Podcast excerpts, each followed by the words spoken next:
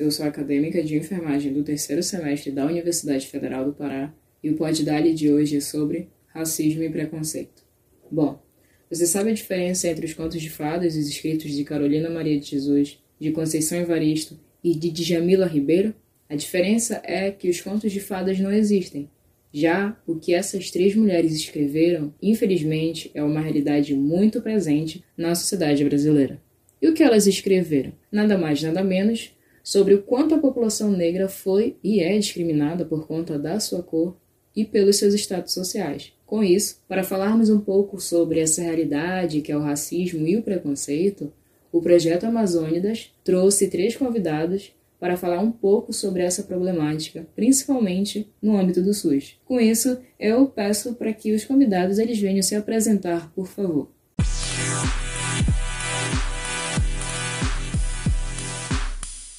Boa noite, meu nome é Ana Leia, sou mulher preta, quilombola, sou da comunidade de Laranjituba, em Moju, Pará. Sou acadêmica de medicina do sexto semestre, sou técnica de enfermagem, sou servidora do Estado, trabalho no Hospital de Clínicas Gaspar Viana. Eu me chamo Ricardo Silva, sou acadêmico de enfermagem do quinto semestre da UEPA, sou coordenador geral do centro acadêmico, construo o setorial de negritude da Executiva Nacional dos Estudantes de Enfermagem e também estou como coordenador de movimento negro do Diretório Central dos Estudantes da UEPA. Eu me chamo Elielson Paiva, é, sou enfermeiro formado pela Universidade Federal do Pará. Agora estou cursando a residência em obstetrícia.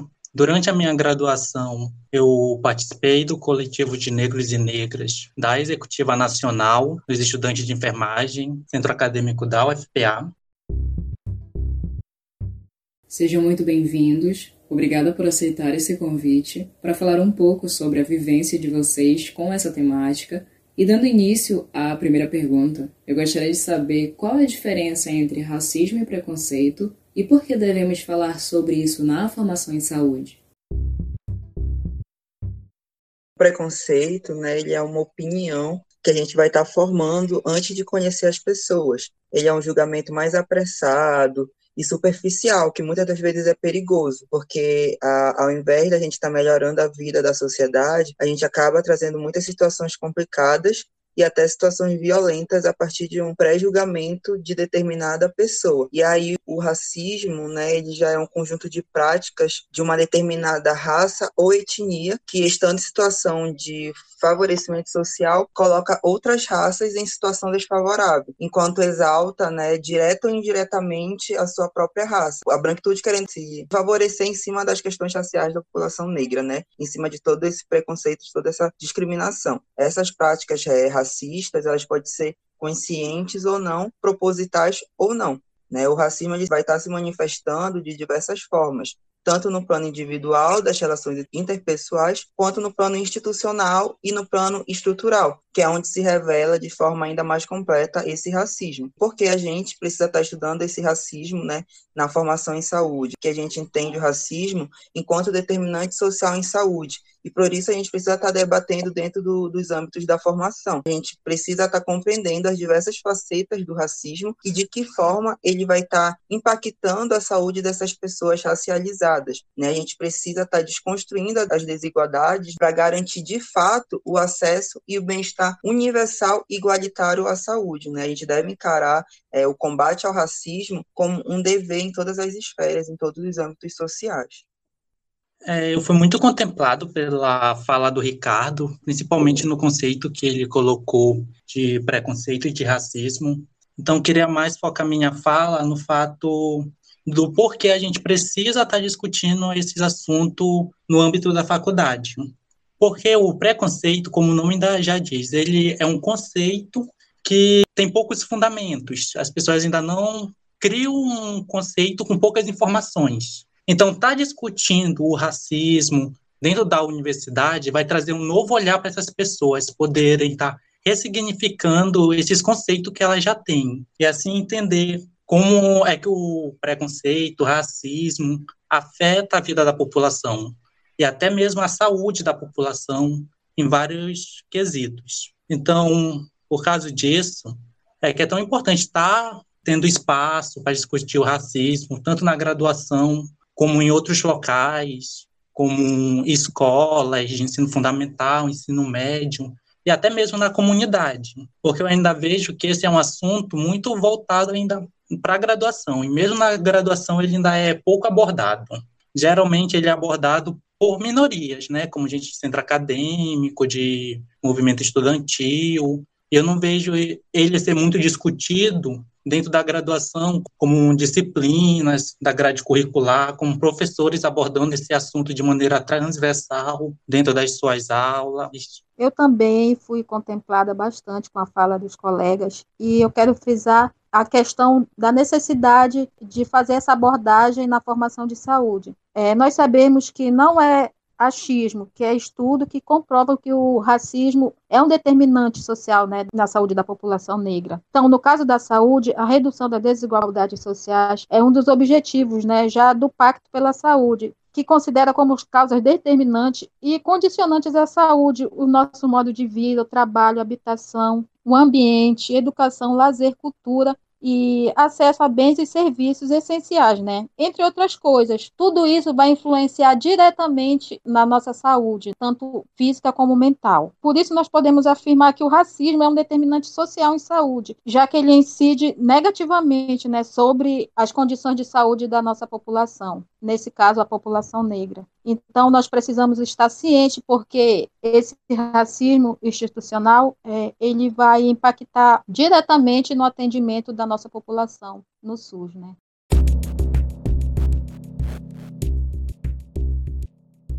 E falando sobre a segunda pergunta, eu gostaria de saber o que é o racismo institucional e por que ele é associado com assédio moral.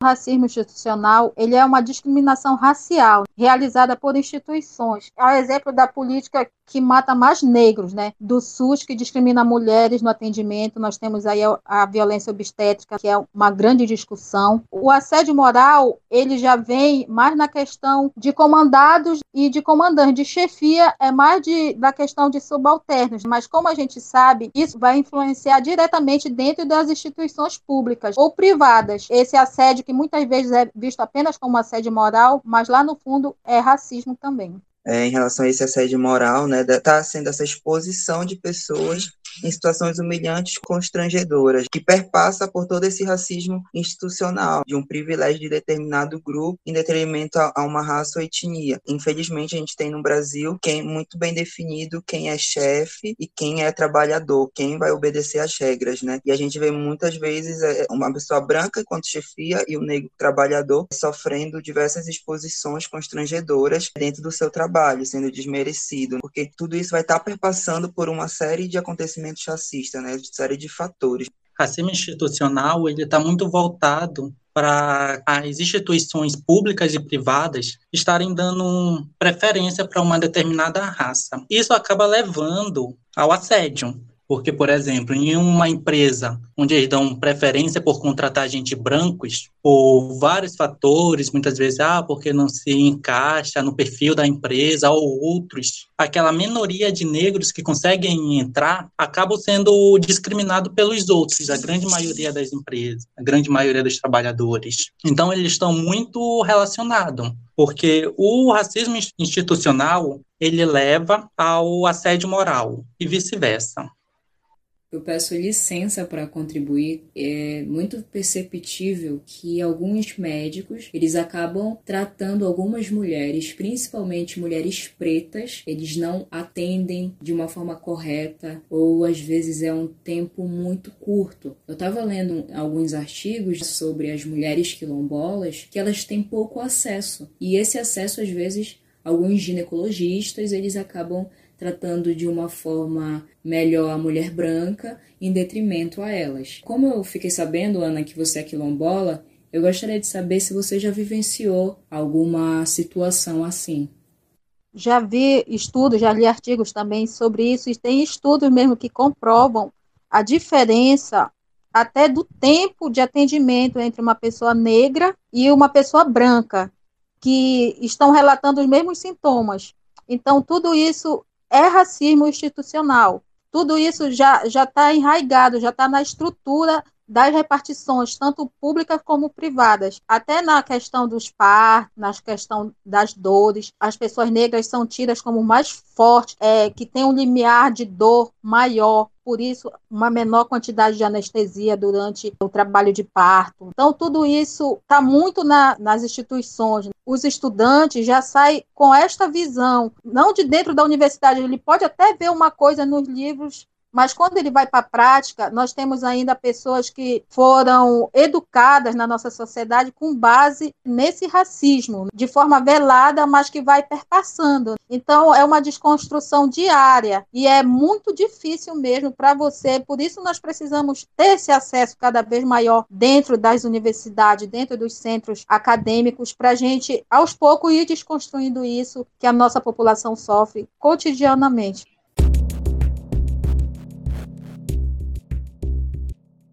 Eu vou ler uma frase de uma escritora chamada Carolina Maria de Jesus, que há pouco tempo, se eu não me engano, foi no final de fevereiro, ela recebeu o título de doutora honoris causa pela UFRJ. No livro dela, chamado Quarto de Despejo, ela aborda a seguinte frase: abre aspas. O Brasil deveria ser governado por uma pessoa que já passou fome. A fome também é professora. Fecha aspas. Com isso, eu gostaria de saber porque, no atual século, a fome ainda é uma grande mazela para a sociedade afro-brasileira o racismo ele tira as chances dos negros ascenderem socialmente. Por quê? Para o capitalismo é bom manter os negros com salários baixos, baixos mesmo, abaixo da linha de pobreza, né? Porque assim o trabalho da população negra, o nosso trabalho é descartável. E nós temos também três séculos de miséria que vem se reproduzindo na história do Brasil, o sistema de escravidão no qual nós éramos apenas mercadorias, né? Não pessoas, não cidadãos. E quando nós saímos disso, entre aspas, nós fomos lançar a nossa própria sorte, sem qualquer possibilidade de criar estruturas para que mudassem né, a nossa existência. A escravidão ainda hoje ressoa na vida dos negros brasileiros de maneira muito forte. E a pandemia veio mostrar isso, veio demonstrar mais uma vez, porque nós sabemos que as pessoas que mais estão morrendo são as pessoas pobres. E nós sabemos que a maioria das pessoas pobres são negros. Quando a gente fala negro, a gente está enquadrando aí as pessoas que auto se declaram pardos e pretos. Fome na população afro-brasileira, ela tem um papel muito histórico, porque desde os primórdios do Brasil, a população afro-brasileira sempre foi escrava. Quando terminou a escravidão, eles foram deixados à própria sorte, como disse nosso colega, e não teve nenhuma política pública que viesse a dar subsídio para esses recém-homens livres, nem no que tange ao trabalho, à educação, a nada. Muito pelo contrário, fizeram foi estimular a vinda de europeus para o Brasil para assumir o que eram os antigos trabalhos dos escravos. Então, a gente tem mais ou menos aí 100 anos que se acabaram a escravidão. E durante todo esse percurso, poucos foram as estratégias voltadas para a população negra. Foi, durante muito tempo, foi uma população esquecida.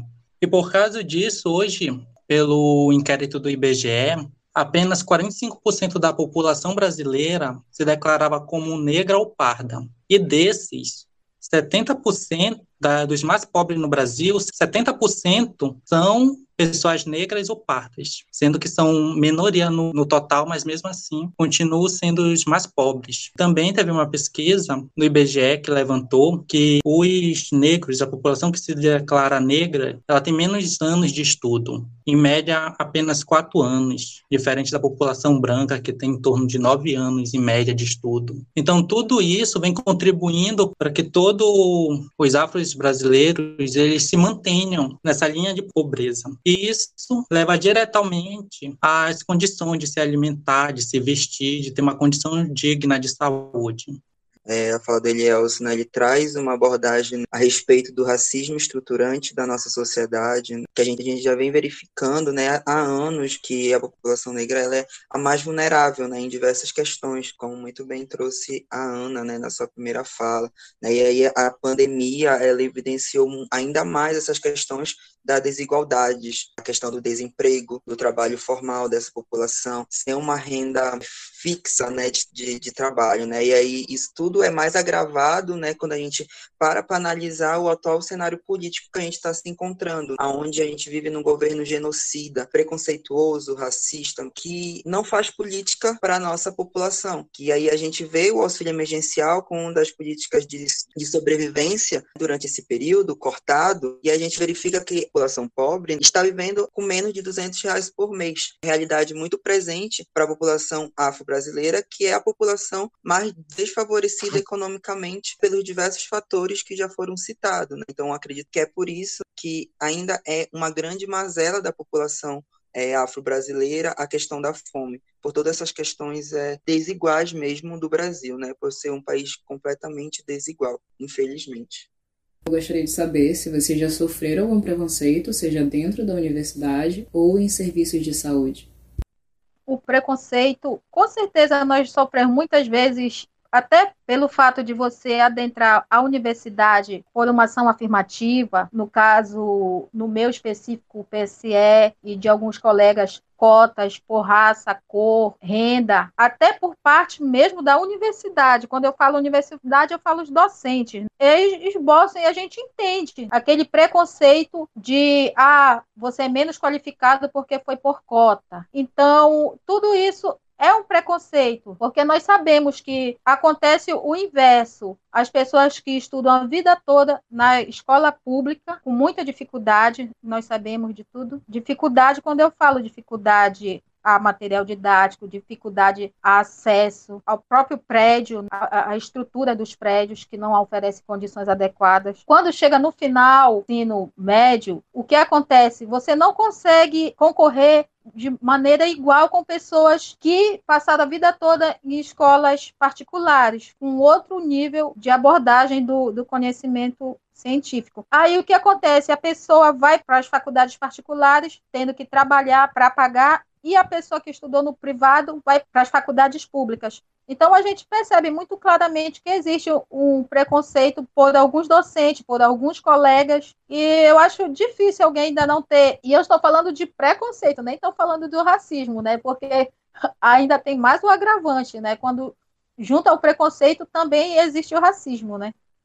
É, fiquei bastante contemplado com a fala da colega sobre o preconceito quanto escotista, que eu também entrei com cotas, mas eu também queria citar o fato do fenótipo do afro-brasileiro, que ainda é muito criticado. Para quem ainda não me conhece, eu sempre tive o cabelo cacheado, bem volumoso, durante todo o período da graduação. Então era uma coisa que vinha muito racismo nisso, porque ainda hoje na sociedade ainda é visto que o cabelo cacheado, volumoso, ele é sujo, ele não é o perfil de um profissional da área da saúde, tem um cabelo grande, volumoso, porque isso pode transmitir doenças, sendo que o risco de um cabelo cacheado transmitir é o mesmo de um cabelo liso. Mas durante nossas práticas hospitalares, para quem a professora chamava atenção, que quem tem cabelo cacheado, volumoso. Então, tudo isso é um preconceito, é um racismo que está ainda na visão dos professores, dos profissionais, que muitas vezes falam que isso não é um perfil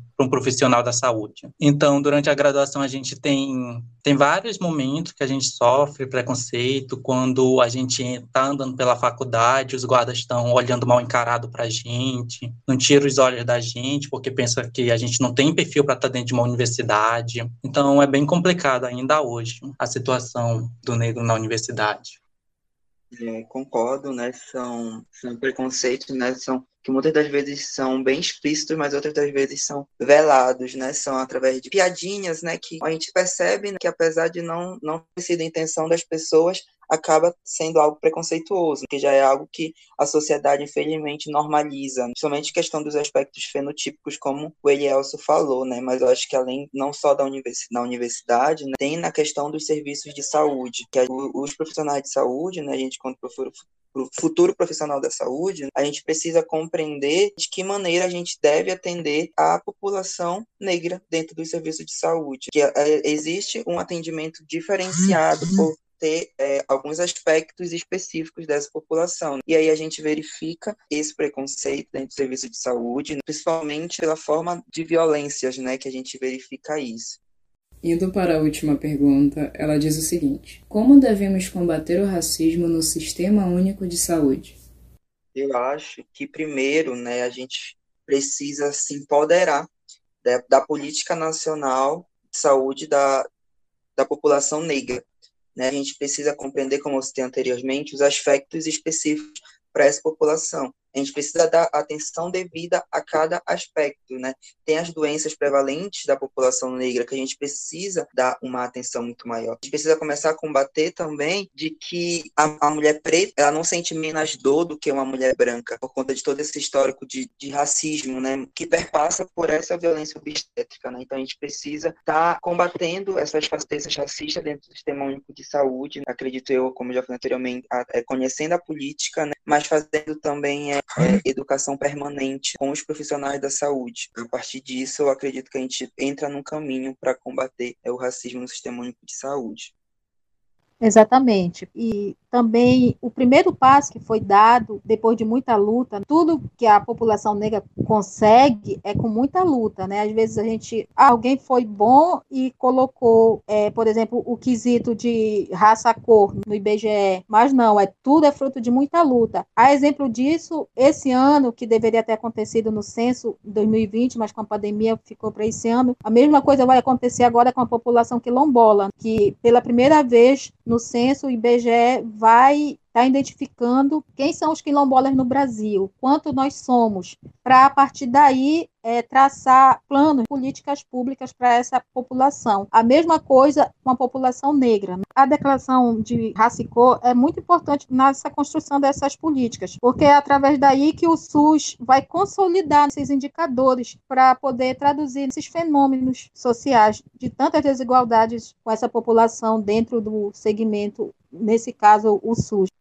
É, fui muito contemplado com a fala dos colegas, mas acredito que para para combater o racismo no sistema de saúde, a gente precisa trabalhar com a educação. É, abordar mais esse, esse tema dentro da graduação, que ainda hoje é muito pouco visto. Tipo, fiz minha graduação toda, nunca discuti a política nacional de saúde da população negra dentro da graduação, isso nunca foi citado. Os temas de racismo, eu me lembro que eu vi uma vez só no terceiro semestre. Então, tipo, são temas que devem ser tragos para dentro da graduação, para o profissional já sair sair com uma mentalidade diferente dos outros. Também o que o Ricardo falou, muito importante, a gente como, como, como profissional conhecer a política nacional de, da população negra, porque é um material técnico que está aí para ser usado e ainda hoje é muito pouco conhecido. A maioria dos profissionais não conhecem, mesmo ele sendo uma política de 2009, já há mais de 10 anos, e mesmo assim ainda é pouco discutido, tanto no âmbito profissional quanto no âmbito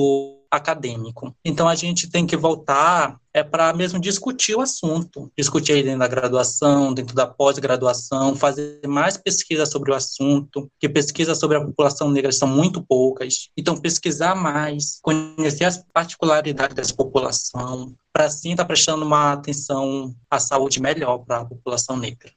E a gente chegou ao fim do nosso podcast. E eu, juntamente com o Projeto Amazônidas, a gente vem agradecer a vocês três por disponibilizarem do tempo que vocês tiveram para falar um pouquinho mais sobre essa temática que ela é muito persistente e importante.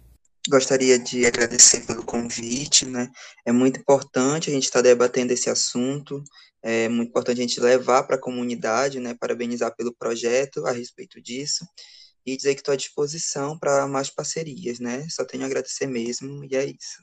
Eu também quero agradecer, agradecer muito, né, ao movimento negro brasileiro, né, ao SEDEMPA, enquanto movimento aqui no nosso estado, a Malungo, que coordena as nossas comunidades quilombolas, a ADQ, que é a Associação dos Discentes Quilombolas dentro da Federal, que também conquistou muitas coisas, e ao projeto, a professora, pelo convite de estar tá deixando aberto esse espaço para que a gente possa levantar essas discussões tão importantes, né? Que isso tudo faz parte da educação que o nosso colega colocou na sua última fala, né? Para que a partir daí a partir dessas discussões, nós possamos estar desconstruindo diariamente, sem desistir, dentro da universidade, dentro do, do nosso campo de trabalho, toda essa visão distorcida acerca da nossa população.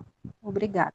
Também queria agradecer ao convite feito, é, agradecer também o projeto a estar tá abordando esse tema que ainda é muito pouco abordado dentro da graduação, falar que vocês estão sendo bem pioneiro, porque eu vejo, já via muito essa discussão dentro de movimento estudantil, mas dentro de extensão é bem poucos que a gente vê.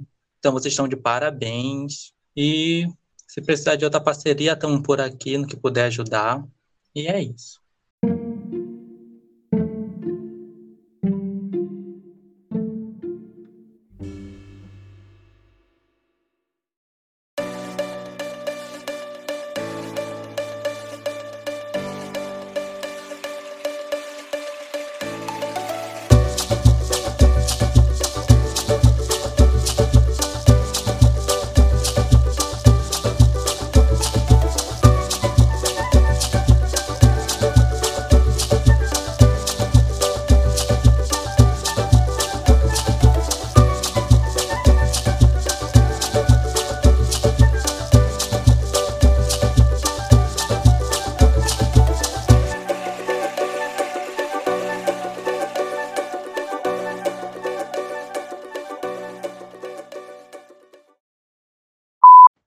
Encontra o Projeto Amazônidas em várias plataformas digitais.